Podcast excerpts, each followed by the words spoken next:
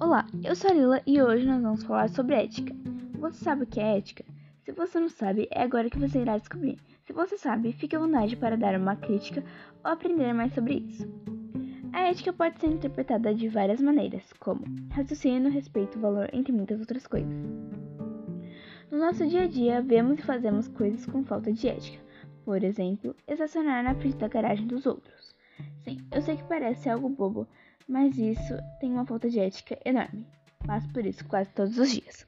Enfim, muitas pessoas não respeitam os direitos umas das outras ou não sabem os próprios deveres. É interessante notar como muitas pessoas apresentam atitudes nada éticas e têm plena convicção de que estão agindo corretamente. Contudo, existem algumas coisas que são universalmente comuns, ou seja, que valem para todos os povos em qualquer lugar do mundo. A escravidão, por exemplo, já foi algo considerado comum no Brasil e em muitos outros lugares.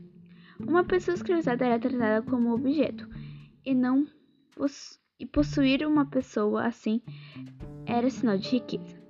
Infelizmente, nos dias de hoje existe racismo.